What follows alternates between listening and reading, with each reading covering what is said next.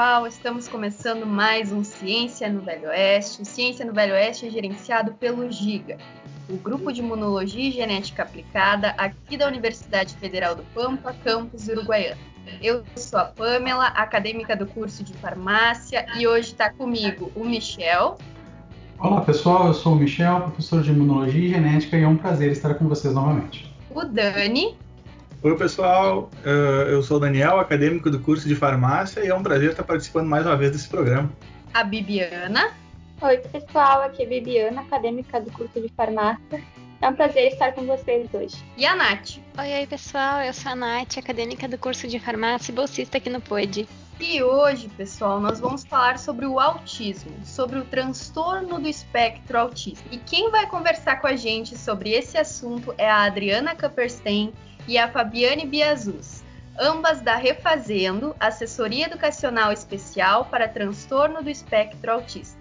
Adriana e Fabi, sejam muito bem-vindas. É um prazer tê-las aqui com a gente. Prazer é meu, tá, de estar com vocês, de ter recebido esse convite.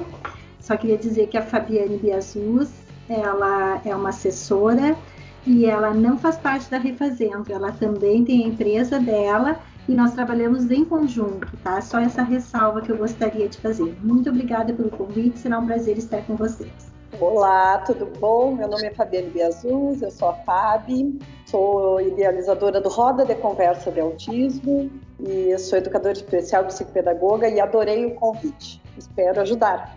Bom, Gurias, para começar, podem explicar para a gente o que é o autismo? O autismo, na verdade, o nome técnico do autismo, desde 2013, com DSM-5, ele se chama, então, transtorno do espectro autista. Ele é um transtorno do neurodesenvolvimento que se apresenta ou desde o nascimento ou na primeira infância, até os três anos de idade. Uh, na verdade, antigamente no, no DSM-4, ele era dividido numa tríade, né?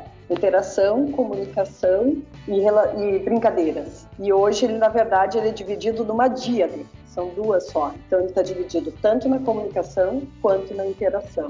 Na comunicação, a gente percebe né, problemas uh, tanto de ecolalia quanto de compreensão e também de uh, como expressar, como se expressar.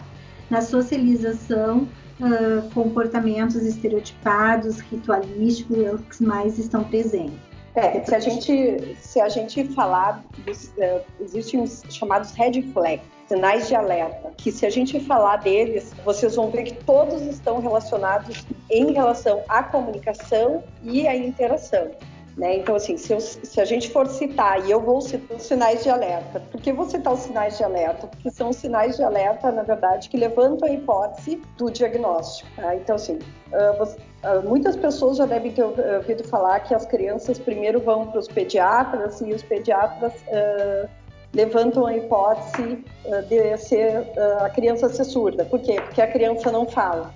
Na verdade, às vezes a criança tem uma dificuldade de se comunicar, não é que ela não fala, existe uma grande diferença entre a criança não falar e a criança ter a intenção comunicativa. A criança até tem dificuldade de, de se comunicar, não de falar. Tanto que alguns falam inglês, alguns cantam várias músicas, né? E isso não significa que ele não é autista. Né? Principalmente esses que falam inglês, as pessoas acham super bonito. Que coisa linda, ele fala inglês.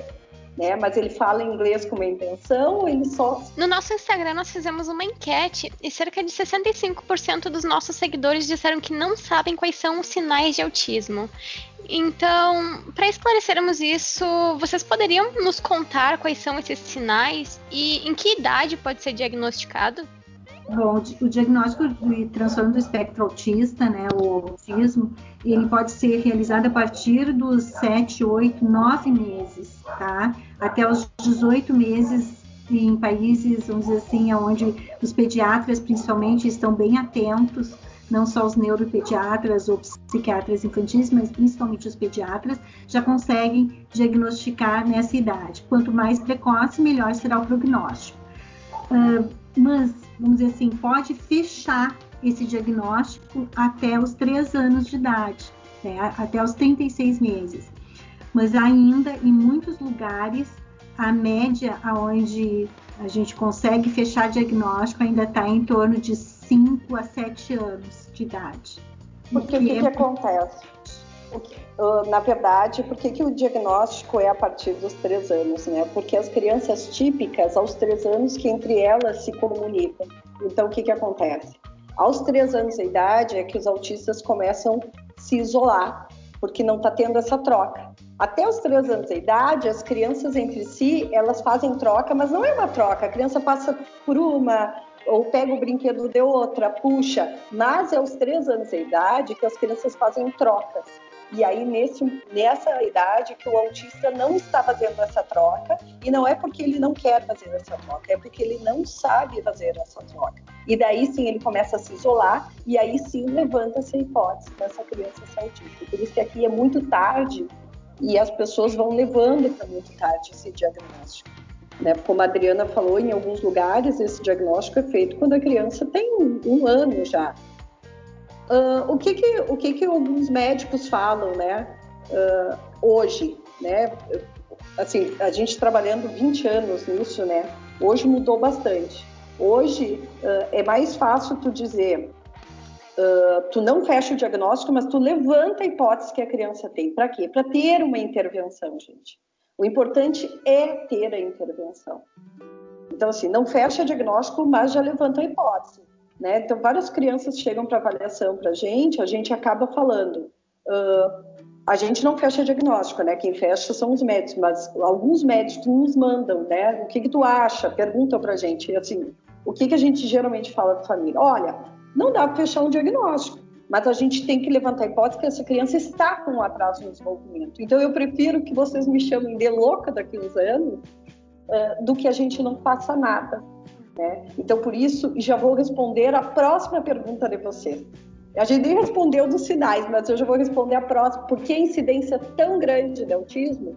Por isso, porque hoje é um transtorno do espectro autista, uh, o diagnóstico está sendo feito mais fácil do que antigamente. Importante dizer o porquê que é transtorno do espectro autista, né? Retomar ali, é. porque ele, uh, ele pegou o transtorno autista que tínhamos no DSM-4, o transtorno de Asperger ou Asperger, tá? E o transtorno uh, do desenvolvimento sem especificação. E entrou então num grande espectro. Então, por isso que se uniu, na verdade, três ou mais categorias lá que tínhamos no DSM-4, né, que era o transtorno global do desenvolvimento, e se criou então no DSM-5 o transtorno do espectro autista. Importante também uma ressalva é que antigamente eh, no DSM-4, quando se diagnosticava, era ali na consulta tínhamos que dar o, né, os médicos tinham que dar o diagnóstico. E hoje o próprio DSM-5 pede para os médicos levantar a hipótese, mandar para nós terapeutas trabalharmos durante três meses, seis meses. Eles querem ver como essa criança acaba funcionando depois que foi iniciada a intervenção para depois eles fecharem o diagnóstico, porque senão fica uh, em que grau está, né? Leve, moderado ou severo. E assim eles têm mais propriedade de dizer, porque a criança já iniciou essa intervenção. e então... hoje é dividido em três: nível 1, nível 2 e nível 3. Então, é, o não compartilhamento de brinquedo pelas crianças é uma red flag. Então, já para a gente ficar de já olho. Já é uma red flag. E quais é são os outros sinais? Tem algum, algum outro além desse, desse não compartilhamento de brinquedos? Tem 20. Nossa, são, 20 é, são muitos sinais. É. Bom, é aparente de assim. Tu pode citar, Adri, aí eu vou comentando se tu quiser cada Tá. Uh, eu vou colocar assim, ó, não manter contato visual por mais de dois segundos. É, na verdade, assim, ó, eles, eles uh, acabam quando falam, conversam, vocês podem perceber, ou eles estão olhando para o que está na tua mão, uh, ou eles estão olhando uh, para a tua boca. Uh, por isso que eles usam as pessoas, que é outro sinal, né, de ferramenta. Porque em vez de eles olharem, por exemplo, se eu, se eu for pedir alguma coisa para vocês, né, em vez de eu pedir para ti assim, ó, me alcança aquele livro, eu olho para tua mão e pego a tua mão. Ou se ele fala, ele alcança aquele livro, ele não está olhando nos teus olhos. E por que, que eles não olham nos olhos? Não é porque eles não gostam de olhar nos olhos, é porque eles não veem o significado de olhar nos olhos das pessoas. Eles não conseguem ver esse significado. Então, por isso, quando a gente ensina uma criança teia a, a querer olhar nos olhos, não pode dizer olha para mim. olhar para mim é uma coisa muito ampla olhar para mim, eu vou olhar ou para tua barriga, né, para teu pescoço, olha nos meus olhos, tá? E aí outra coisa, com os pequenininhos, geralmente com as crianças típicas, as pessoas abaixam para conversar. Com os autistas, a gente faz um treino de ficar na mesma posição para que eles busquem o nosso olhar e o nosso rosto. Se tu baixa, tu já facilita para eles. Adri, quer complementar? Sim. Não, e também se a gente usar a mão, a nossa mão, e direcionar para a face, para nossa face, a mão do TEA, né, da criança com transtorno do espectro autista, e direcionar ela para o nosso rosto, automaticamente isso ela vai tentar nos olhar nos olhos. Então a gente também usa essa técnica para favorecer esse esse treino, porque não deixa de ser um treino que a gente faz uh, para a criança ter o contato visual. O próximo eu ia colocar é não atender quando chamado pelo nome. É audição seletiva, né? Na verdade. E essa questão de não atender é porque às vezes ele não se reconhece como aquela pessoa. Porque eles são muito carregados, geralmente são muito carregados no colo durante muito tempo, são muito puxados. Uh, ou quando querem uh, falar com eles, pegam eles e levam. Então, assim, eles não têm essa identificação que eu sou a Fábio, ela é a Adriana, ele é o Michel. O Daniel não tem isso. Então, assim, por isso eles não conseguem se reconhecer. Tanto que se fizerem um teste, pessoas estão me ouvindo, querem fazer esse teste, peguem por trás a criança, peguem as mãos dela e fazem ela lavar o rosto dela. Vocês vão ver que ela vai trancar porque essa coisa dela se tocar é muito difícil. Então, uma coisinha bem legal de fazer é pegar durex coloridos e colar no rosto da criança, para ela tirar, porque aí ela vai começar a se identificar também. Então, e sempre chamar ela pelo nome, entendeu? As pessoas acabam dando muito apelido e ela nem sabe quem é quem. E, e, além dos apelidos, né? Porque o pai chama de uma maneira, a mãe de outra, e o nome da criança é outro, né? Então também já dificulta então ele já não se reconhece, já estão fazendo tudo por ele e ainda não tem essa identificação do nome, que é uma das primeiras coisas que uh, eu e a Fábio em assessoria a gente, tá, mas como que nós vamos chamar essa criança? Porque ela tem que se identificar, né? ela tem que, que, se apropriar disso. E quando a Fábio comenta assim, ó, que eles são puxados, agarrados, uh, essa também é uma das coisas que a gente faz mais intervenção, só um pouquinho, né, com as monitoras na escola. Eu estou perguntando para ele. Né? E, porque senão a monitora, a mãe, o pai, a tata, a babá já saem respondendo: ah, ele gosta de água, ele, ele só toma refri. Eu disse, mas só um pouquinho, eu quero ouvir dele. Ah, mas ele não é verbal. Sim, mas água ou refri? Aponta? Água. Ah, agora eu sei, ele gosta de água. Isolar-se ou não se interessar por outras crianças. É, na verdade, se isolava. Lembra que eu falei para vocês da questão da dia de comunicação, né? Interesses restritos ali. O que, que acontece? Comunicação de novo. Então, uma coisa puxa a outra. Então, assim, não é que eles gostam de ficar isolados, né? Eles, na verdade, não sabem como chegar. Quantas vezes vocês já viram um autista rodeando uma rodinha e o que, que ele faz? Que ele vai lá e arranca o brinquedo de uma criança, ou ele bate em alguém, ou ele puxa o cabelo de alguém, né? Porque esta é a forma dele interagir. Mas não é porque eles gostam de ficar isolados. Pode ser que alguns teias não gostam muito de barulho, né? E aí tem muito barulho, ele quer se reorganizar em algum lugar. Mas não significa que eles gostam de ficar isolados. Alinhar objetos. É a questão do brincar, né? Quando a gente pergunta para os pais, uh, ele brinca, ah, ele brinca, ele adora fazer, nem lembro os pais falam, mas os pais falam tipo trânsito, né? E adoram brincar no estacionamento. Eles no estacionamento. Em, é. De, uma fila do posto de gasolina. É, ou congestionamento na cidade, velho. Mas na verdade não é, né, gente? Eles estão, na verdade, enfileirando ou organizando. Por que isso? porque isso é autoexplicativo para eles, né? Eles gostam de brinquedos que são autoexplicativos, são brinquedos que ele consegue visualizar e se organizar. Quantas vezes nós não estamos em algum lugar? Eu, por exemplo, estou aqui e estou organizando as coisas aqui, ó. entendeu? E estou, sabe? Enquanto eu estou ouvindo alguma coisa, eu estou arrumando e organizando. Então, assim, como eles não têm um imaginário, porque eles é ausente o imaginário, tá? Deles eles, para eles, o brincar é o organizar. Daí vocês vão perguntar por que, que eles não têm imaginário? Não é que eles não têm, mas o imaginário deles não é espontâneo. Ele é construído. Eles não conseguem imaginar, e daí a gente já pode entrar em outra característica do Red Flex lá. Sim. Que é o do girar. É, o do brincar e fazer de conta e por que, que ele gira. Vocês sabem por que, que eles giram rodinha de carro? porque quando eles pegam um carrinho, eles não conseguem imaginar que aquele carrinho é aquele carro que estava fora, que vai andar e coisa. E aí o que quando tu pega um carrinho, o que que tu mais te atrai naquele carrinho? É aquela rodinha que vai girar. Por que que pegam aquela boneca? Em vez de ficar nanando, ela não é a filha dela, a filha dele, entendeu? Ela vai no olhinho, vai ficar tirando aquele bico, botando aquele bico, tirando o bico, botando o bico entendeu? Uh, então, por isso essa coisa de enfileirar, por isso que eles gostam muito de encaixe, porque isso é autoexplicativo, não precisa de um imaginário. Então, a primeira atividade que a gente geralmente dá para organizar o, o, o, autista, o TEA, são jogos de encaixe. São, são coisas que ele não precisa do imaginário. E aí a gente vai conseguir focar para ele receber esse novo aprendizado porque diferente de, de nós, pessoas típicas, uh, a criança com TEA se organiza através de rotinas visuais, né?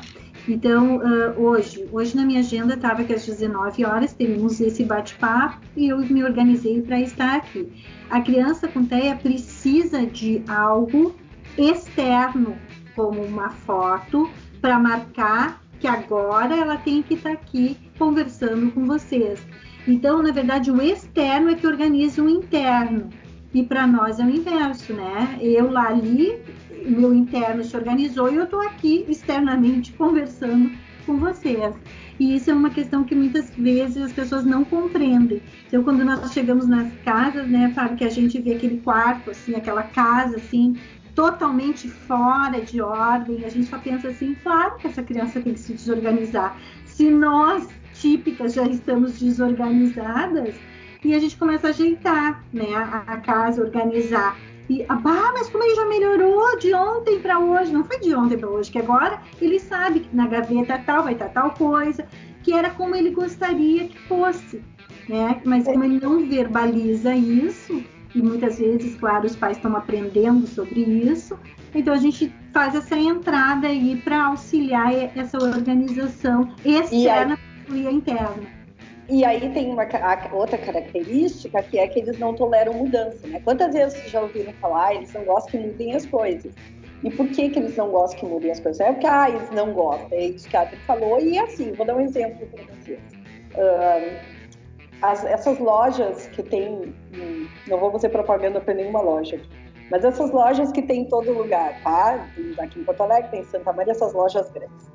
Uh, se eu vou lá comprar nessa loja tênis, tá? Em Santa Maria, eu sei onde é que fica. Eu entro e vou. Se eu vou em Porto Alegre, o departamento fica em outro lugar. E se eu entro, o que que acontece? Eu me desorganizo, porque eu não sei onde é que é. Só que eu, Fábio, uma típica, né? Sei falar e pedir. Sei pedir para moça, aonde ficam os tênis? E ela vai me dizer. A criança até não sabe. Estão vendo que de novo vem a questão da comunicação. Tudo é em torno da comunicação. Tudo.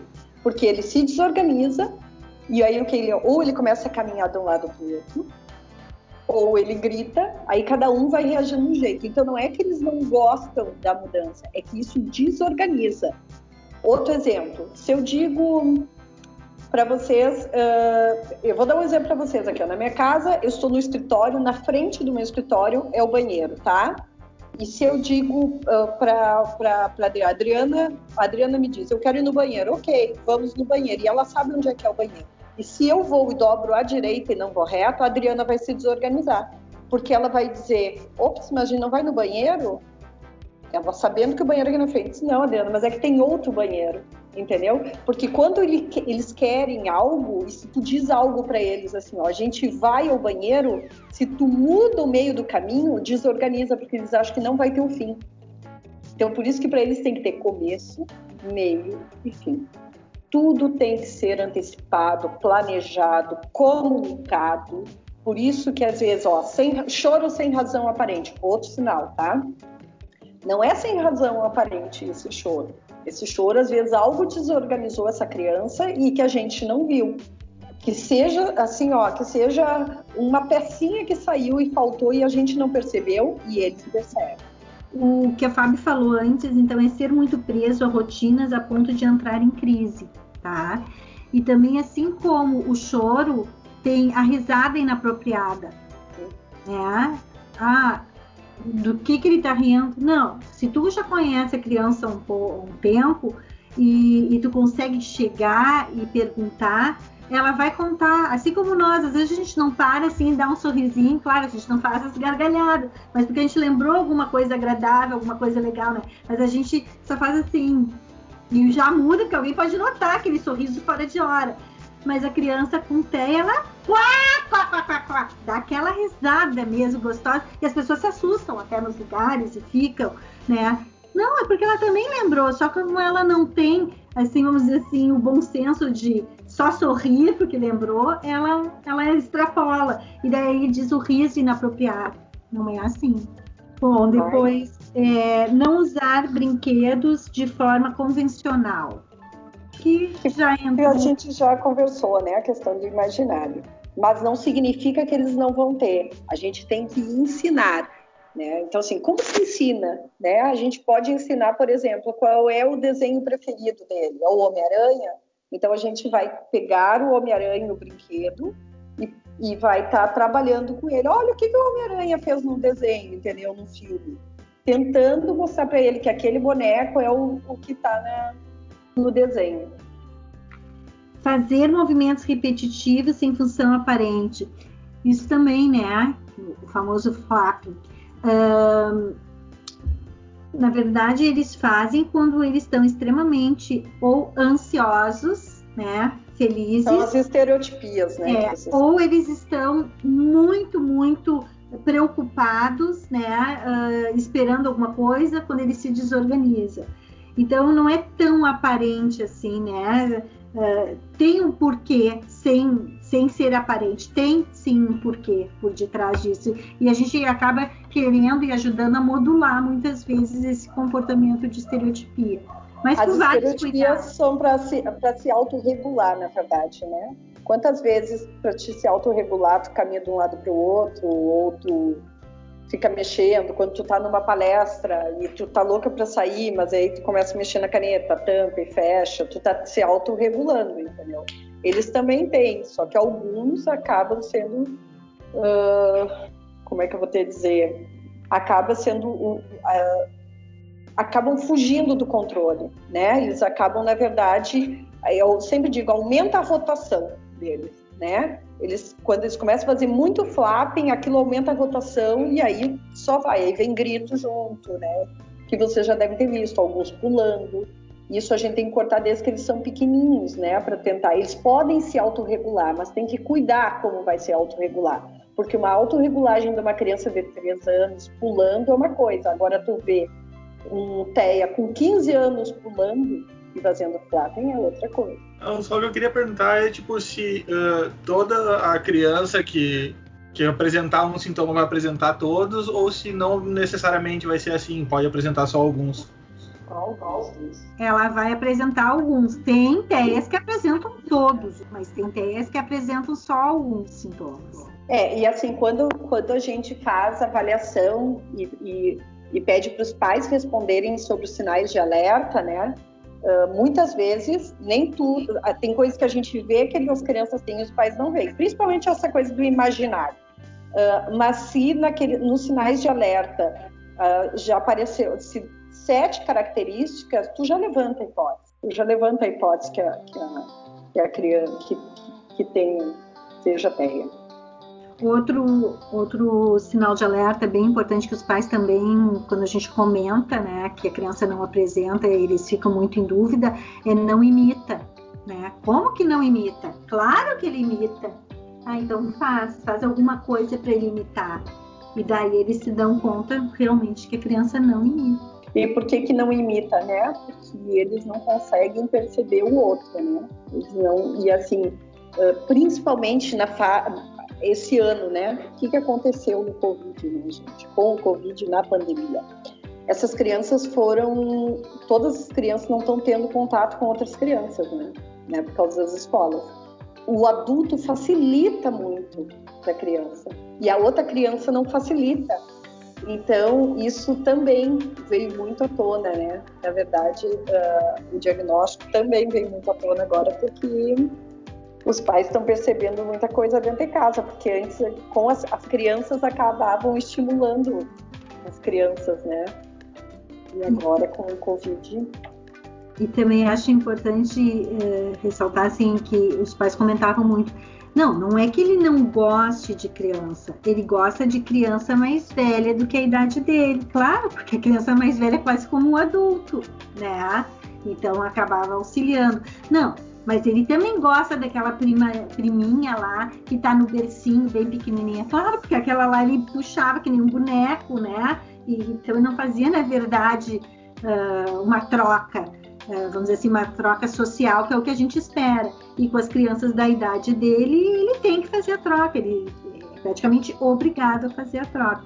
E também pegando um gancho da Fábio, assim, da pandemia, nós observamos, né, nos, nos nossos pacientes, Fábio, que eles, alguns se deram muito bem na pandemia, a gente pode dizer assim, e outros uh, a família ficou muito, muito, muito mal mesmo, porque tiveram que se deparar com algumas questões que antes ficava na escola, antes ficava nas terapias, antes ficava uh, como estavam trabalhando, né? Os pais sempre trabalhando, sempre correndo, enfim, não, não percebiam algumas coisas. Então, nós tivemos que entrar muitas vezes com bastantes intervenções em casa, mas não só no intuito de ensinar a, a, estimular, a brincar, que esse normalmente é nosso papel, mas mesmo de limite, né? De ensinar pai e mãe a dar o limite que essa criança estava pedindo, que era dado muitas vezes nas terapias, era dado pelas babás que a gente treina, pelas acompanhantes terapêuticas, pela monitora e professora na escola, e que agora ficou, então, eh, vamos dizer assim, obrigação né, dos pais. Né? Ficou para os pais isso. Mas pode completar. O TEA também tem muita resistência à aprendizagem, né? Ao novo, né? Então, assim, até porque uh, mexe muito na questão da frustração, daquilo que ele não consegue lidar. Então, tudo que é novo uh, principalmente os TEAs que não foram acostumados desde pequenininho a receber uma nova aprendizagem, né? Que, que deixavam fazer o que queriam, assim. Por isso que, por isso é muito importante que desde pequeno eles sejam trabalhados. Por isso essa importância. É como assim, ó, vou, vou tentar explicar para vocês. É como se o cérebro do autista fosse uma argila. Uh, então, pense numa argila molhada. Quando tem uma argila molhada, a gente consegue moldar essa argila. Né? Então, tu molda esses comportamentos. Quando vai envelhecendo essa argila, ela vai endurecendo. Ela pode ser moldada? Pode, mas com mais dificuldade, porque vai ter que botar mais água, mais intervenção, mais intervenção. Aí vocês vão me perguntar, mas que idade isso? Olha, geralmente a gente, de 0 a 5 anos, essa argila é super molhada, então tu consegue moldar bem direitinho. A partir dos 5 anos, a gente já tem um pouco de dificuldade, mas não significa que não pode mudar, mas a gente vai ter dificuldade. Porque é a mesma coisa que eu dizer para vocês assim, ó, uh, a partir de hoje, todos vocês vão ter que usar fralda e vão ter que fazer as necessidades de vocês na fralda. Quantos anos depois vocês vão ter que ter isso, vão ter que ter essa consciência que vão ter que parar e fazer. Vocês vão segurar até onde pode. Porque até hoje, na verdade, vocês aprenderam que fazer as necessidades de vocês seria no banheiro. Isso é a plasticidade cerebral, né? É. O Fábio está dizendo é bem específico plasticidade cerebral. Fábio e Adriana, entrando nessa questão então que vocês estão comentando, e a questão da escola então? Quais são as necessidades uh, de adaptações necessárias na questão da escola? Porque isso que vocês estão falando está diretamente ligado. Já que é tão importante essas adaptações, tão importante essa, essa questão do, da, da forma diferente de ver a pessoa com transtorno de espectro autista, eu entendo que a escola vai precisar de adaptações para poder receber. E quais são essas adaptações? Tudo vai depender do grau de, do transtorno do espectro autista que essa criança tem. Uhum. Então, se é um grau 1, ele precisa praticamente nenhuma adaptação. Às vezes não precisa nem adaptação das atividades. Ele vai seguir tudo normal.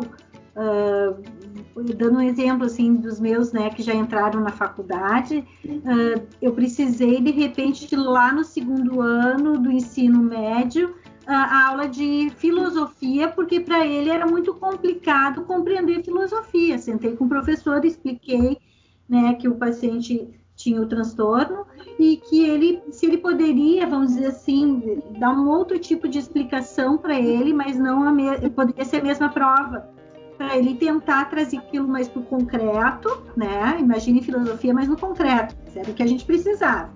E ele poder responder. Ou outra situação que a gente chama, que é uma adaptação de atividades. Eles normalmente, o TEA tem um problema motor fino, a, a, letra dele, por mais que a gente trabalhe desde pequenininho, ela é horrível, gente. Você sabe letra de médico? Ela é três vezes pior que a letra de médico. Então, muitas vezes eu e a Fábio a gente consegue ler porque ele vem com a gente lá desde os dois, três aninhos. Então, a gente foi deu um monte, vamos dizer assim, de atividade de motricidade fina, mas não, não consegue mudar. Então a gente pede muitas vezes para que eles usem o laptop, né? Então tem instituições que aceitam. Para redação em vestibular, é só assim que eles conseguem passar na redação, então a gente explica e, e é aceito. Tá? Mas no colégio em si, né, muitas vezes eles não aceitam, não querem. Não, tem que ser por escrito. Ok, ok. Só que tu ia deixar duas linhas, tá? Para ele, tu vai deixar também duas linhas, mas no tamanho de quatro. Daí ele vai conseguir, ok? Ok. Então isso é uma adaptação de atividade. No número de linhas, é. No espaçamento, é. Mas é assim que ele vai conseguir fazer. Então, então desde coisas bem simples, tá, Michel? Como essa que, que eu citei, até a gente ter que realmente colocar toda uma rotina visual, fazer uma adaptação curricular. Muitas vezes ele está lá no, oitavo ano e ele está fazendo ainda questões por ter deficiência intelectual junto com o transtorno do espectro autista. Então ele está fazendo conteúdos lá da educação infantil. Claro que tudo muito bem adaptado, porque ele não vai poder estar tá contando índiozinho ou folhinha e tudo mais, mas com vamos dizer assim, com o linguajar, com a proposta de um adolescente lá com seus 14, 13, 14 anos. Uhum.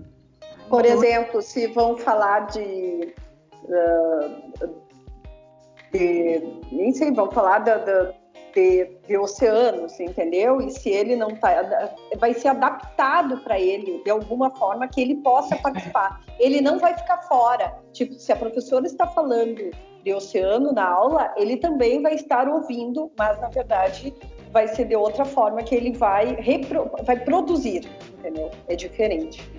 Às vezes tem polígrafos que são total, totalmente adaptados para eles.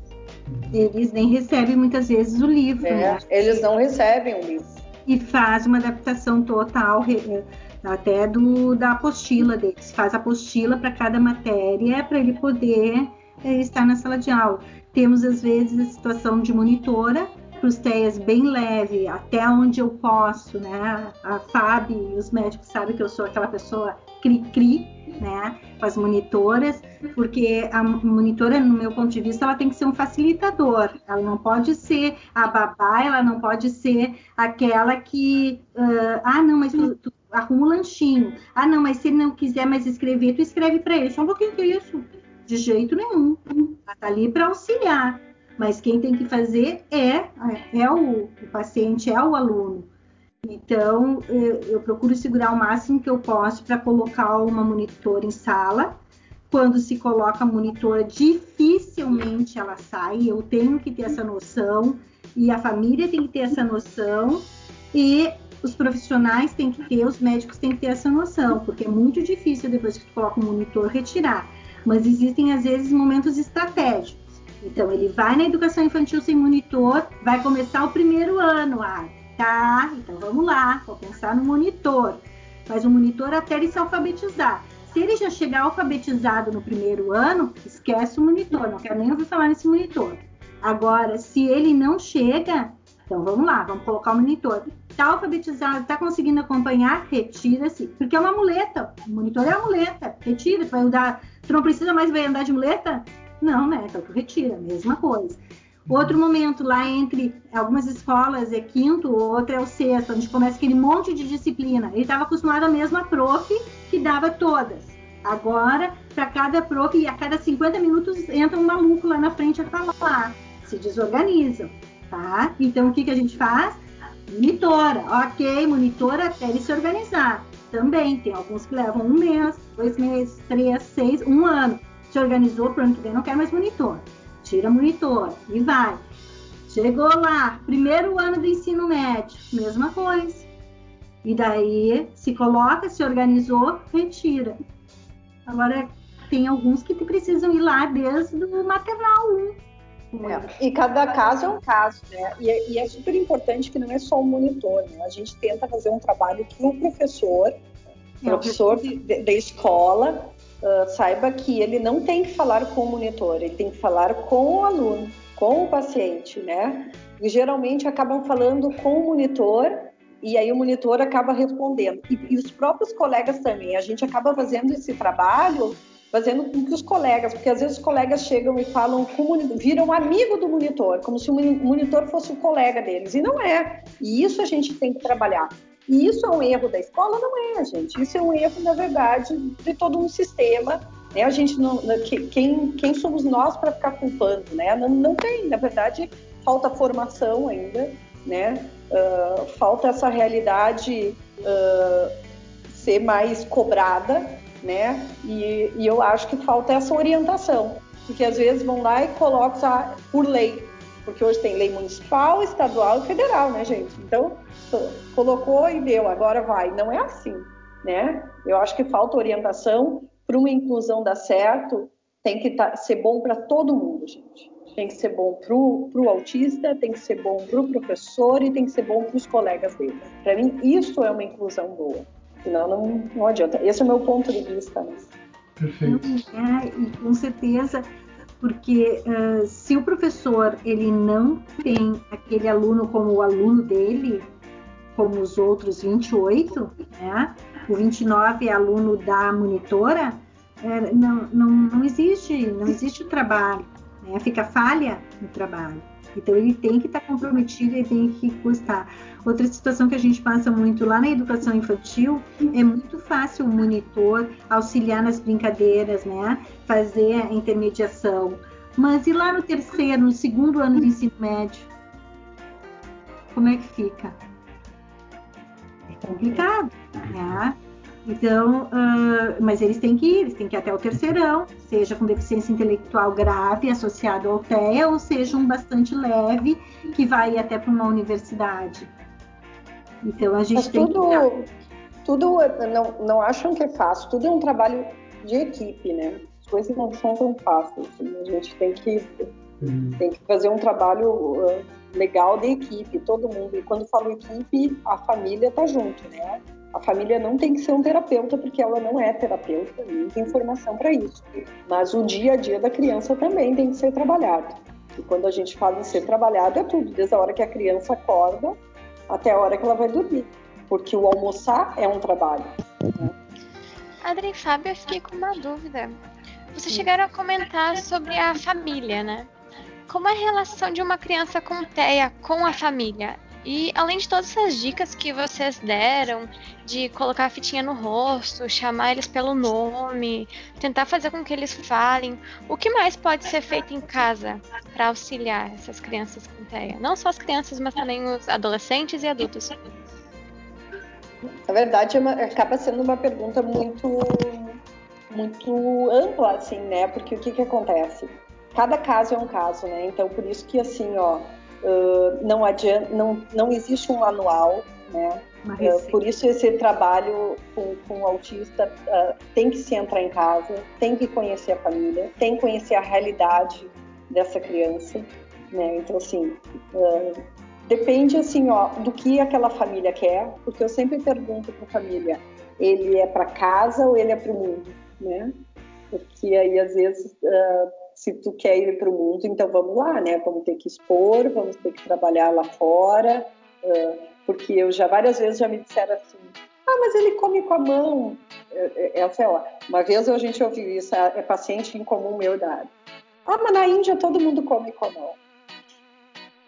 Então, assim, o que que tu vai dizer, né? Eu, eu vou dizer, uh, pois é, mas a gente não está na Índia. Uma coisa é tu comer com a mão uma batata frita, uma coisa é tu comer um feijão, né? Uma coisa é uma criança de 3, 4 anos comer com a mão. Aí, uma coisa é depois um pré-adolescente de 13 anos comer com a mão. Vocês conseguem visualizar isso? O que que é, o nosso trabalho qual é? É tentar mostrar para essa família que aquela criança ali vai crescer. Eu sempre digo, o filhotinho vira leão.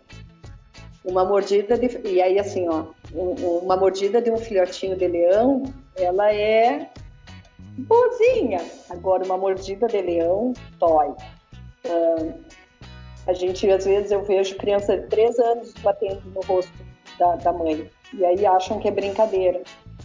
Eu não garanto que ele vai parar, e ele pode achar, no... e isso para ele pode ser normal. E aí ele vai ter oito anos e ele vai bater no rosto da mãe, e vai bater no rosto do colega, e vai bater no rosto da professora. E não é por maldade, gente. É para ele é normal. Entendeu? Então, assim, depende de cada caso, depende do que essa família quer. E assim, ó, a gente tem que avaliar cada caso que naquele momento está precisando.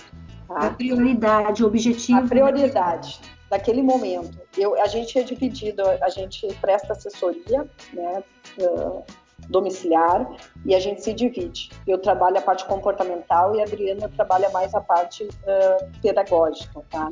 A comportamental sempre vai ter, né? Mas é que, o que que acontece? Eu, é como se eu construísse o prédio e a Adriana colocasse os móveis.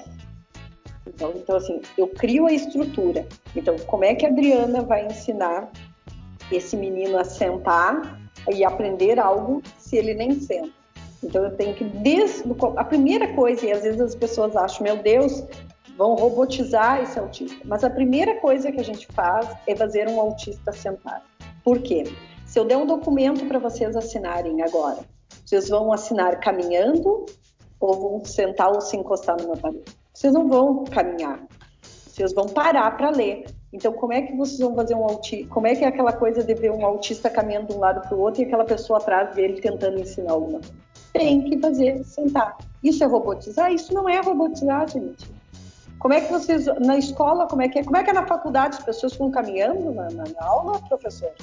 Não, todo mundo sentado. Pois é, por mais que tu seja moderno e, e sente input e não sei o que, possa levantar Cara, mas tem uma hierarquia e é isso que os autistas precisam aprender. E os seus alunos são robotizados? Não são. Então, assim, a gente tem que tirar essa imagem de assim, ai, é robotizado, elas são muito firmes, ai, querem fazer de sentar, ai, tem que dar o tempo deles. Não tem o tempo deles. A hora é agora de aprender. É a história que eu falei da fralda para vocês. Quanto mais tempo demorar, pior é. E assim, uh, o básico, básico, né, como a Fábio está dizendo ali, é o sentar, o apontar com o dedo indicador, tem que ser com o dedo indicador, tá? Porque se apontar aqui, ó, que eles fazem às vezes para mim, assim, que é. isso? Tá mão mole, assim, você não é apontar. É apontar, é o imitar, tá? E olhar, né? Olhar no olho. Porque se eles não fizerem isso, eles não estão aptos a aprender nada. Então, isso aí é o básico do trabalho da FAB, né, com eles. Claro que tem todo um trabalho com a família e tudo mais. Então, quando eles chegam para mim, eu, eu, continuo trabalhando isso, porque isso é o essencial, né? Senão eu não vou conseguir ensinar nada, né? Então, eles precisam saber isso. E outra, quem não olha no olho, quem não aponta com indicador e quem não imita, nunca vai falar. São pré-requisitos para fala. Se o grande o problema do TEA, comunicação e, e a parte da interação social. Se eu não ensinar, se a Fábio não ensinar, ele não vai falar, não vai ser nunca eu, verbal. Eu vou tentar dar um exemplo para os ouvintes tentarem imaginar. Pensem uh, na, ele com uma garrafa de água na frente dele, tá? A garrafa d'água está na frente dele, tá? E ele parado na frente. E ele fica falando água, água, mas olhando para a garrafa. E tem três pessoas atrás dele. Houve alguma comunicação aí? Ele não olhou para ninguém. Não houve. O que é se comunicar? Não precisa nem falar. É olhar para a garrafa e olhar para uma das pessoas. Isso já é uma intenção comunicativa. E é isso que as pessoas têm que se preocupar. Ficam se preocupando muito que eles têm que falar e falar e não se preocupam essa coisa básica. E se comunicar é tu olhar para o objeto e olhar para a pessoa que tu quer pedir. Se eu falar assim, ó, água, eu estou pedindo para quem? Para Deus, para quem eu estou pedindo, entendeu? Ou eu falar água, água. Eu estou falando ou eu tô, ou tô com sede, ou tô, entendeu? Então isso também é um ato desse comunicar que tem que ser trabalhado desde pequeno. Que a gente diz que é a comunicação triangular, né? Tem que triangular para ver a comunicação, senão ela não existe. Senão ela pode ser uma ecolalia. Olhei ali, por acaso, era uma garrafa d'água. Mas podia ser água, assim como poderia ser Rock in Rio, Rock in Rio. Entende? É, e daí o que, que acontece? Fala água, pula uma pessoa, ai, ele quer água. É. Aí eu falo, mas ele, ele, ele, te, ele te pediu água, ele olhou para ti, então assim, são, mas são esses pequenos detalhes, na verdade, que tem que, que analisar e que tem que ensinar e mostrar. Sabe que as famílias acabam percebendo isso só depois que a gente fala. E por quê? Porque vira muita rotina isso, entendeu? E isso também, o trabalho da assessoria é tentar mostrar isso para a família, porque virou tão rotineiro para eles que eles não percebem isso. E essas coisas assim que acabam dificultando na comunicação. Por quê? Por que, que o, o, autista, alguns falam e acabam deixando de falar? Porque eles não sabem para que que usa. Porque ela não tem um, tem um sentido. Um sentido, entendeu? Então é importante, uh, às vezes, né, depende quando a Fábio acha lá que já está na hora de eu entrar. E também, às vezes, acontece o oposto, tá? Eu tô trabalhando muito bem com uma criança, ela está indo, daqui a um pouco começam os comportamentos uh, assim, de agressividade, comportamentos inadequados, interruptivos. Então, eu encaminho para a Fábio também para ela me dar uma ajuda para a gente poder seguir mais no aprendizado. Mas uh, que eu ia comentar é que uh, às vezes eu chego, a Fábio já passou, né? E vocês não conhecem tão bem assim a Fábio quanto eu, que a gente trabalha 20 anos juntas. Uh, e eu chego e ainda tem a mamadeira, ainda tem o bibi, ainda tem o nhonhô, ainda tem a cama, ainda tem o não tirou a fralda. Só que para a Fábio isso tudo às vezes já estava até retirado. Então eu chego e tomo um choque. Deve só um pouquinho, mas o, a mamadeira, o bico, a gente não tira lá com dois aninhos, onde começa o controle esfinteriano, ele tá com três, por que, que não foi feito o controle? Não, mas a gente tentou. Não, mas a gente tem que seguir essas questões na idade cronológica. Se a maioria das crianças tiram a fralda com dois, três anos, não é porque ele é te... mas ele não fala, Adri, é... mas ele pode se comunicar que ele quer o xixi e apontar, que ele quer o cocô e apontar. Isso daí nós vamos seguir e vamos levá-lo no banheiro, mas vamos ensinar, vamos fazer a tentativa. Então, isso é uma coisa que eu e a Fábio também a gente bate muito em cima. As coisas, né, que tem que ser determinadas. A gente, a, a gente acaba acolhendo a família, né? Acaba acolhendo e e na verdade não tem é o que eu falei para vocês, não tem um manual. A cada dia vai vindo uma coisa, aparece algo e a gente vai se organizando e organizando e a família vai aprendendo. Então assim, não existe um manual. Se alguém chegar para é, chegar para você e dizer assim, ó, faz isso, isso, isso que vai dar certo, não significa, sabe? E, sabe o que, que acontece muito? Os pais hoje vão muito, muito para o Google, né? E aí vão lá, além tudo, tudo. Vocês, na profissão de vocês sabem que, principalmente vocês na farmácia, né? Não tem isso de, de, de vão lá, ah, que remédio eu vou tomar? Vão lá no Google. E para o autista é isso, né? Vão, vão lá, além, ah, faz isso, esse método é bom, esse vai dar certo. Não significa que deu certo para um vai dar certo para o outro. Que existe é uma, existe cada caso é um caso e tem que especificamente olhar aquele caso, trabalhar naquele caso ali. O que se sabe é que a linha comportamental é a linha mais adequada para o autismo. E, no caso, assim, por exemplo, quando uh, a pessoa está nos escutando e aí ela tem um, uma, um filho, um paciente com TEA em casa e Sim. que está apresentando esses comportamentos inadequados, está uh, apresentando agressividade, uh, falta de, uh, de, entendimento, algum problema sensorial, o que, que, que, ela pode fazer? Assim, qual a atitude que ela pode tomar para contornar? Mas já tem, mas já tem um, já com diagnóstico ou, ainda não? Pode ser os dois casos, na verdade. Pode ser os dois casos. Assim, ó, já apresentou, já apresentou alguma. Levantou um sinalzinho de alerta, assim, vermelho, vai no neuro, vai no neuropediatra, tá?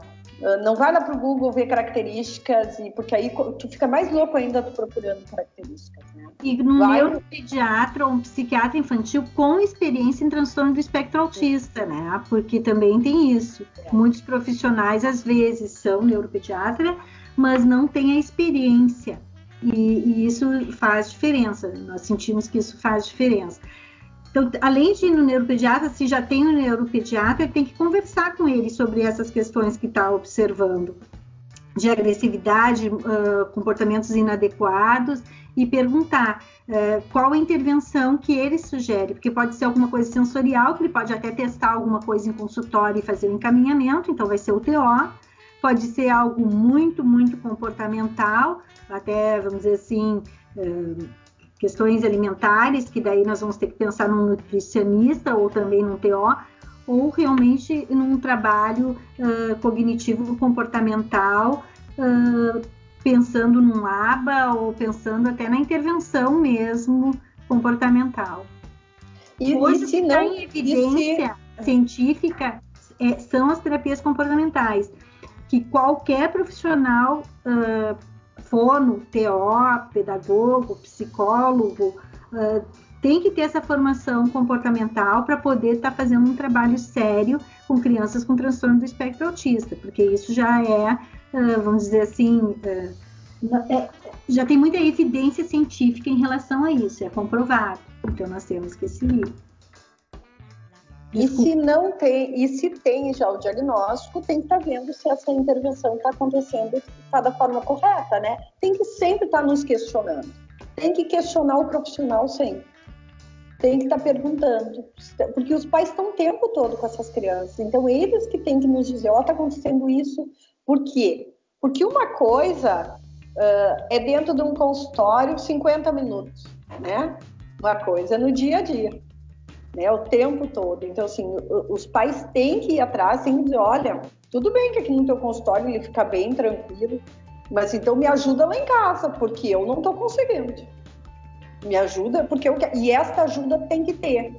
Porque se o, teu, se o trabalho, isso agora é recado para os profissionais, se o nosso trabalho de consultório não está tendo funcionamento lá fora, não está sendo funcional lá fora, a gente tem que repensar o que a gente está fazendo com esse paciente. Porque o que ele faz dentro do consultório tem que ser funcional lá fora, tem que servir para a vida dele. Então, principalmente para autista, a gente tem que pensar nisso sempre. Ele tem que generalizar. E se a terapia não está sendo funcional, não está aparecendo, não está sendo generalizada, está errada a terapia. Tem alguma coisa errada aí. Vamos ter que nos rever. Não é a criança que está é. errada, somos nós. Então, por isso tem tanta avaliação. Né? Ah, a criança é avaliada. Uh, eu fico em torno de 12 horas, de 12 a 16 horas na casa da criança, quando eu faço a minha assessoria. Tá? Então, eu vejo muita coisa, porque desde o momento que ela acorda até mais ou menos o momento que ela vai dormir. Então, muitas vezes eu entro em todas as terapias e vou na casa da avó, e vou na casa da tia, e vou na escola, e vou em tudo que é lugar. Aquele dia eu colo nele e não descolo até eu entrar no ônibus de noite. E eu percebo muitas coisas que muitos colegas não estão percebendo, porque é só 50 minutos de consultório. Então a gente tem que trazer, olha, vamos lá. Se lá na fono ele não está apresentando, mas em casa ele está, na escola ele está, vamos mexer aqui. Então a gente dá uma visão geral, a gente acaba unindo, né? Eles brincam que a gente é o capitão do time, claro, porque a gente tem acesso a tudo, escola, família, profissionais, médico, e a gente procura que todo mundo fale a mesma linguagem. Porque isso vai organizar a nossa criança com TEA e vai ajudar essa família. É aí que diz, é onde a gente abraça essa família e auxilia. Tu faz parte dessa equipe, tu tem que estar com a gente, o filho é teu, vamos lá, é difícil, mas a gente está junto, nós estamos aqui para ajudar. Então é assim que funcionam as assessorias disponíveis para esses pacientes? Vocês vão e passam, digamos assim, como tu comentou aí, o dia inteiro com ele, em qualquer lugar que ele for, tu vai acompanhar. É. Isso lá, porque depois que a gente volta de lá, daí tem os telefonemas, tem as reuniões em equipe online, tem alguma coisa na escola, tem alguma coisa com a monitor específico, tem com a AT, porque no caso eu monto um programa ainda para uma AT acompanhante terapêutica num turno aplicar em casa, para pegar aquelas áreas do desenvolvimento que estão aquém da idade cronológica e tentar puxar para a idade cronológica. Então a gente não para. Eu é, na verdade a gente fica, fica monitorando de longe, né? A gente acaba volta para a cidade e fica monitorando. Na verdade, a gente coordena as equipes de longe. A gente acaba orientando essas equipes via WhatsApp. Existe um grupo de WhatsApp que é onde é colocado tudo. Então, por exemplo, hoje já me comunicaram, por exemplo, aqui que um paciente chegou agitado numa situação e foi feito tal coisa e, e aí pergunta, tá certo ou tá errado fazer isso? Eu disse, ó, quero que todo mundo a partir de hoje trabalhe desse jeito com ele entendeu? A fonoaudióloga botou, hoje percebi que ele não está falando S. Quero que o musicoterapeuta faça músicas com S, quero que a psicopedagoga faça atividades que tenha letra S para ele falar palavras com S. Então, assim, ó, é uma rede, porque essa criança ela não é parte, ela é um todo, entendeu? Ela não é, uh, vamos dar um nome, tá? Não é a Fabiane uh, da família, ah, a Fabiane lá da Fono, a Fabiane da escola, a Fabiane do médico, entendeu? Ele é um todo. Não dá para dividir ele em parte, sabe? Tenta imaginar um bonequinho em parte. Não existe isso. Ele é um todo. Quanto mais tu divide, mais confunde, principalmente o autista. Se tu divide ele, se cada lugar faz alguma coisa, aí sim que ele vai pirar. Imagina, cada lugar vão lá e exigem alguma coisa dele. Por isso esse trabalho em equipe é muito importante. Não existe trabalho com autista se não for em equipe. É fundamental. Cada um falando. Vários profissionais que vocês citaram que ajudam no tratamento e no acompanhamento dessas crianças. E a gente sabe que aqui a nossa realidade, se tu for uh, consultar todos esses profissionais num, num, num, se tem um plano de saúde, ou por exemplo, se for fazer tratamento privado, sai muito caro. A gente tem acesso a esses tratamentos pelo SUS ou de alguma outra forma, ou só particular mesmo? Só particular, porque existe os CAPs, mas não fazem a 50 minutos. Se precisa de uma fono ou uma psicóloga, também vai. Muitas e muitas vezes uh, ainda nem usam a terapia comportamental, não tem formação, tá? Então, infelizmente, não, no Brasil só comportamental. Só, desculpa, só comportamental não, desculpa, só particular. Claro, ainda não é, tem. O que, que acontece muito assim, ó, às vezes, né? Tem muitos casos que chegam e a família diz, olha, não tenho condições disso. A gente reavalia algumas coisas. Por exemplo, essa criança precisa muito de uma monitor. Precisa. Então, eu prefiro que ela saia de uma escola particular, vá para uma municipal ou estadual e se gaste numa boa monitora, entendeu? Então, tem coisas que têm que ser avaliadas. A acompanhante terapêutica é a que está dentro da casa. Então, é uma acompanhante terapêutica porque é a que vai trabalhar com ele uh, toda a questão da independência, vai ajudar com todo, vamos dizer assim, o suporte da fono, o suporte da TO, é, e, e, vai estar tá também me auxiliando, no caso, quando o paciente é em comum, na parte pedagógica. Então, a AT, acompanhante terapêutica da casa, que normalmente ela fica de 4 a 6 horas no turno inverso da escola com essa criança, é a que nos dá muito, muito resultado mesmo. E que auxilia muitas vezes a ensinar essas famílias a brincar e a reconhecer comportamentos no seu filho. E além desse acompanhamento, o que mais pode ser feito para melhorar a qualidade de vida do paciente e da família? Eu acho que tudo passa pela aceitação, né? Que, que cada família tem o seu tempo e a gente tem que respeitar e auxiliar. A gente vai para dentro da casa dessas crianças, a gente faz assessoria para ajudar essas famílias a terem mais qualidade de vida. Porque eles passam muitas horas, essas crianças vão crescendo e se a gente não mexer nos comportamentos, uh, nós temos uma família em comum que quando nós chegamos, a Fábio chegou muito antes do que eu, mas quando eu cheguei, eles não iam a restaurantes. Né? E claro, não hoje na pandemia, mas estou falando até o ano passado, uh, para mim e para ela foi assim uma coisa de muito orgulho, muita felicidade quando o pai disse: Adri Fábio, eu posso pegar minha caminhonete agora, botar o meu filho, ir para qualquer hotel no Rio Grande do Sul ou fora, eu posso ir a qualquer restaurante, porque ele vai dar conta e eu também. Então é isso aí, isso é qualidade de vida. É a gente ajudar uma família que há muitos anos não ia a restaurante. Quem fala em hotel ou qualquer coisa parecida porque não sabia como que o filho, quando ele desse piti, como é que iam agir, quando ele é, virasse todos os pratos lá em cima de uma mesa, pegasse o refrigerante do cara do lado e bebesse todo, fosse lá pegasse a sobremesa de uma outra pessoa, como é que ia fazer? E a gente conseguiu contornando com uma equipe com a família colaborando. Então, ele nos dizer isso no final de ano pode complementar, tá? Porque nós temos muitas, muitos exemplos é, de qualidade. É, é, na verdade, quando são essas pequenas coisas que alguns pais querem, né? E nos pedem, assim, eu queria poder ir num aniversário do meu filho, né? E pode, a gente, em alguns casos é complicado, mas a gente pode adaptar, entendeu? Se ele não, se ele não gosta de barulho, ok, então vamos botar fone de ouvido, mas ele vai ficar lá, entendeu? Uh, então, assim, algumas coisas a gente vai adaptando, porque assim, a gente, uh, essa questão do barulho, para alguns é mania. E lembrando, os TEIAs adoram criar mania e as pessoas alimentam as manias. Né? Então, assim, tem que cuidar se não é uma mania ou se realmente ele tem sente né, um incômodo. Então tem que cuidar isso. Quando é incômodo, a gente acaba adaptando. Sim, Mas se é alguma que... coisa sensorial, porque também é. muito em moda agora que tudo é sensorial no TEA. E não é tudo que é sensorial. Tem as manias que fazem parte do diagnóstico. E tem coisas que fogem fora do controle e que daí realmente a gente tem que falar com o médico e daí o médico entra com alguma medicação. Né? Então, assim, uh, a gente tem que ter essa consciência de que alguns autistas precisam sim de medicação, que é algo mais forte do que eles. Alguns comportamentos. A gente já tentou de tudo, a gente tenta com comportamento, né, com, na verdade com orientação, às vezes não dá certo. Por isso trabalho em equipe, para poder ter esse respaldo de dizer, olha, a gente já fez isso, isso, isso, não deu certo.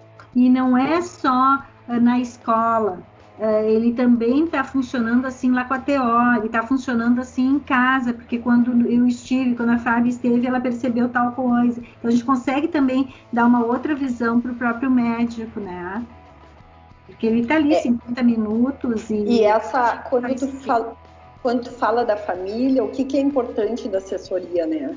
É que a gente vai, porque uma coisa é eu falar para vocês aqui, né? E falar para todas as pessoas que estão ouvindo. Uma coisa é eu falar fazer. Isso dá credibilidade. Isso, na verdade, a gente mostra para essas famílias como é possível. Porque eles devem escutar bastante. Ah, faz isso, faz aquilo. E devem dizer, ah, é bem fácil dizer faz isso, faz aquilo, né? E quando a gente faz e mostra que o seu filho é capaz daquilo, a coisa fica muito mais fácil. Importante dizer que em 2019, 17 de julho de 2019, teve uh, um grande finalizou um grande trabalho em cinco países, aonde ficou comprovado que 97 a 99% do transtorno do espectro autista é genético, sendo que Desses 97 a 99%, 81% é hereditário. Causas já, que sabemos. Utilização do ácido valproico, que é um anticonvulsivante ou um estabilizador do humor, usado na gestação pelas mães, e pais com uma idade mais avançada. Só que quando eu falo pais com uma idade avançada, vocês vão pensar 50, 70, 80? Não, acima dos 35 anos. Então, isso já é causa para o transtorno do espectro autista. Isso nos surpreendeu muito, mas é muito confiável, tá? E as pesquisas estão aí, então aquela coisa que, né, que se dizia é problema disso, é problema daquilo, isso não existe mais, está comprovado.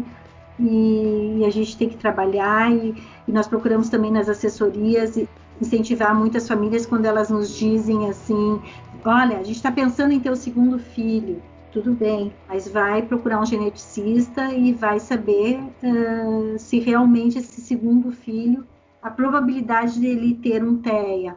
Né? Se ele tem, não quer dizer que ele vai ser leve como ter o primeiro, ele pode ser um severo, tu vai ter dinheiro, tu vai ter condições físicas e emocionais para mais um. Se a tua resposta for sim, ok, vai lá então e tenta o segundo. Se for não, a gente né, pede para fazer o aconselhamento e a gente sabe porque nós temos dois, a gente já atende duas crianças em família, a gente já atende gêmeos, a gente já atende até três, a gente percebe que nós temos às vezes pai ou mãe sem diagnóstico que são TEA. Isso cada vez mais, um vô, uma avó também que tem o transtorno. Um tio, né? Tio. Então a gente que está mais próximo, a gente observa. Isso eu acho que é uma coisa bem importante uh, né, de ser comentado. É, eu acho importante também, assim, ó, uh, tem muita, muita gente boa, né, querendo fazer coisa boa, mas também tem muita, tipo, tem que cuidar, questão de dieta, questão de algum medicamento que escutaram, né, ah, ah a questão da, da maconha, né, então, assim, cuidem o que, que, o que, que vão, conversem com o médico, conversem com o médico, eu acho muito importante. Tem que tirar referências, né? É. E ir naquilo que já cientificamente está comprovado. É, o autismo se apresenta diferente em meninas e meninos? Ou é os mesmos sinais para todos? Cada cinco pessoas que têm o transtorno do espectro autista, quatro são meninos e uma é menina tá? Alguns países dá 13,5, enfim, tá? Mas em base a isso. Quero dizer também que a prevalência hoje é para cada 54 nascimentos, um tem o transtorno do espectro autista. Gente, isso é muito, tá?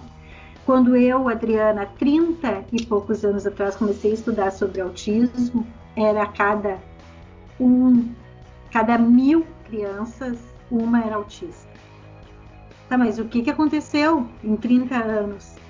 O que, que aconteceu é que as pessoas começaram a estudar mais sobre o autismo, diagnosticar melhor o autismo e acredita-se também que, por ser genético, ele também foi se multiplicando. Tá? Se tu vê o boom da em 2000, eh, quando 2013 no DSM-5, né? Se a gente faz, eu não estou aqui com, mas o, o boom, o que eu lembro é uhum. ter um boom, né? Quando entra no espectro, sai só é. do autismo e entra no espectro, porque muitos, eh, trans, muitas pessoas do transtorno do espectro autista estavam no Asperger e estavam também, ou estavam no não especificado, e agora então entrou num todo. Só que também, uh, por toda essa uh, propaganda que hoje se tem em cima do transtorno, do autismo, né?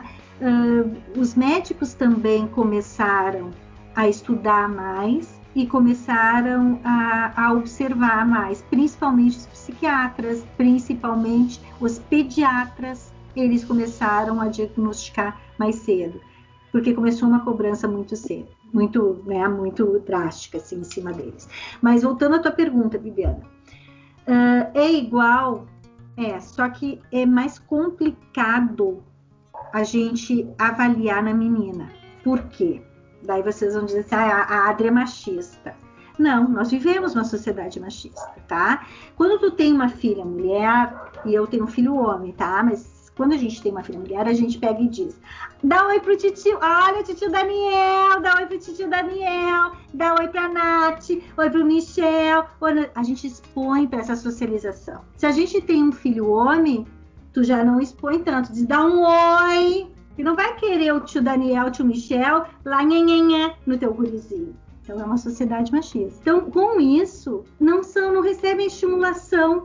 Os meninos não recebem estimulação que as meninas, a eh, eh, estimulação, eu quero dizer, eh, social, tá? Como a menina. Então, as meninas, por serem desde bebezinho estimulada, estimulada, elas apresentam um grau leve muitas vezes, que não é diagnosticado. É diagnosticado quando elas têm um filho e eu e a Fábio chegamos na casa dela. Ela foi é. Super bem estimulada, ela falou na idade certa, porque estimulo muito mais a menina a falar do que o menino, tá? E ela foi. A que é moderada, ela é a estranhona, mas ela vai também, tá? Agora, a grave, por isso que dizem, quando tem uma menina muito grave, não, não é bem assim. É que a grave não tinha como esconder. Estimulou, é. estimulou, estimulou, mas as características todas estão ali. E todas, sem tirar nenhuma. Sem tirar nenhuma. E aí tem um déficit intelectual muito significativo. Muito. E é isso que acontece, na verdade. E nos meninos, acaba isso não acontecendo. Tá, então é complicado. Uh, tu tem que ter um bom olho, uma boa experiência para diagnosticar uma teia leve, tá? Não que não tenham passado por nós, passaram, mas daí elas passam literalmente, porque daí a gente diz onde é que está, aqui a, onde fazer a intervenção e elas vão embora, faculdade, medicina, vão mesmo. E a gente acaba saindo. E depois a gente fica sabendo mais adiante o que, que aconteceu mas nos meninos até tem alguns que também vão, vão embora. Mas os mais graves, os moderados, né, grau 2 e grau 3, é o que nós acompanhamos por muitos anos. Bom, pessoal, infelizmente a gente está chegando ao fim de mais um episódio, onde eu aprendi um monte e tenho certeza que quem nos acompanha também, a Fábio e a Adriana foram super didáticas eu gostei muito daquela parte lá dos sinais, que elas explicaram super bem todos os sinais e a forma como que a gente tem que agir quando vê algum desses sinais. Eu gostei muito dessa parte. Quero agradecer vocês duas por aceitarem o nosso convite para estar tá aqui esclarecendo um pouco sobre o autismo, compartilhando um pouco do conhecimento de vocês e da experiência de vocês. Então, mais uma vez, muito obrigada. Foi um prazer tê-las aqui com a gente prazer foi meu, muito obrigada pelo convite. Estamos né, à disposição que vocês precisarem, qualquer dúvida, estamos aqui para ajudar. Né? Eu acho que o nosso trabalho é esse, é, é ir tentando esclarecer e auxiliar as pessoas para que elas compreendam um pouco mais do transtorno do espectro autista, porque vocês, mais cedo ou mais tarde, vocês vão cruzar com uma pessoa, se é que já não cruzaram, com transtorno do espectro autista, até porque de cada 54 nascimentos, um tem o transtorno, nós vamos todos, né? E daí vocês vão saber um pouquinho mais, compreender essa pessoa, tá bom? Muito obrigada. Eu também agradeço, espero ter ajudado, espero que as pessoas tenho entendido um pouquinho do autismo, né? E bem como a Adri falou, todo mundo vai conhecer ou conhece, né? E se puder ajudar, é muito importante, né? Porque eles não, eles fazem parte, né? O autismo não é aquela história, eles não fazem parte desse mundo. Pelo contrário, eles fazem parte desse mundo, sim. Tá? Então, eu queria agradecer o convite. Muito obrigada. Um beijo para todo mundo. Espero ter ajudado, contribuído um pouquinho. Isso que vale a pena, né? Parabéns para vocês pela iniciativa. Espero ter mais iniciativas como essa. Parabéns mesmo. Então, Fabiane, Adriana, quero, ah, em nome do programa, agradecer a participação de vocês. Talvez vocês não tenham a dimensão de como foi enriquecedora a fala de vocês nessa uma hora e uma hora e vinte de programa que a gente está tendo aqui foi realmente extremamente instrutivo. Eu estava ansioso para esse programa, esse assunto me interessa particularmente, tinha muita curiosidade em muitas dessas informações que vocês passaram, especialmente também, como disse a Pamela, na questão dos sinais, também na questão de como lidar na escola. Uh, eu oriento num programa de educação e eu tenho alunos interessados na questão do autismo. E é um, uma das temáticas que preocupa os professores que eu oriento é às vezes como tratar, como lidar, como incluir esse aluno do transtorno do espectro autista dentro da escola. Então, essa forma como vocês tão claramente, tão didaticamente expuseram o assunto foi realmente enriquecedor. Eu quero agradecer a participação de vocês. E o pessoal de casa, nos vemos no nosso próximo programa. Foi um prazer estar com vocês novamente. Adriana e Fábio também queria agradecer a presença de vocês. Reforçar, assim como o, os guris já disseram, que foi uma aula para nós, a gente aprendeu muito hoje, Ai, eu, principalmente, assim, tipo, tinha muita coisa que eu não sabia. Acho interessante também, como o Michel comentou, eu tenho muito interesse pela área, porque tem uns amigos meus que tiveram bebê há pouco e ela foi foi diagnosticada e eles também me perguntaram algumas coisas quando a gente divulgou que o, que o tema ia ser esse do, pro, do, do próximo episódio, a ser gravado, que no caso seria o episódio de hoje. E eles estão bem interessados, assim, também algumas coisas eles queriam saber. Eu acho que foi, foi sanado hoje essa dúvida, não só para eles, como para todo mundo que tem interesse, assim. Então, muito obrigado pelo trabalho que vocês desempenham e por ter nos dado essa aulinha de hoje. Obrigadão. Ah, e o pessoal de casa, até o próximo episódio. Quero agradecer pelo programa de hoje. Muito obrigada, Adriana, Fábio e aos colegas.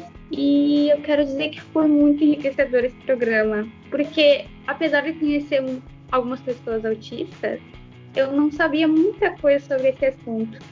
Eu adorei. Mas eu também não sei, sabia? Eu ainda tenho muito a aprender. Muito, e eles me ensinam muito, muito, muito, muito, vocês não têm noção. Eles, assim, ó, eu tenho uma gratidão eterna por eles. Eles são os nossos maiores professores, Bibiana, e as famílias. A cada assessoria, vocês não têm é. ideia como a gente chega. Uh, é cansativo, com certeza, mas ao mesmo tempo é um aprendizado enorme. E, e esse assunto, quanto mais a gente estuda, parece que mais a gente tem que. É impressionante. É verdade. Muito obrigada a todos e até o próximo episódio. Obrigada, Adri e Fábio por aceitarem participar do podcast para falar de um assunto tão importante que é o transtorno do espectro autista. O programa foi incrível, vocês deram um show, eu adorei o programa mesmo. Eu, eu fazia parte dos 65% uh, dos seguidores da página que não sabia nenhum dos sinais do autismo, aprendi um monte hoje. E, bom, a você ouvinte querido que ficou até aqui, eu gostaria de te convidar para curtir nossa página lá no Facebook, nos seguir no Instagram. Se tiver alguma dúvida, algum assunto para sugerir, ou se quiser conversar com a gente sobre algo, no, chama lá no direct do Insta, ou se preferir, manda um e-mail. Nosso e-mail é contato.ciencianovelhoeste.com e um super beijo até o próximo programa. Tchau, tchau. Por hoje é isso, pessoal. Até o próximo Ciência no Velho Oeste.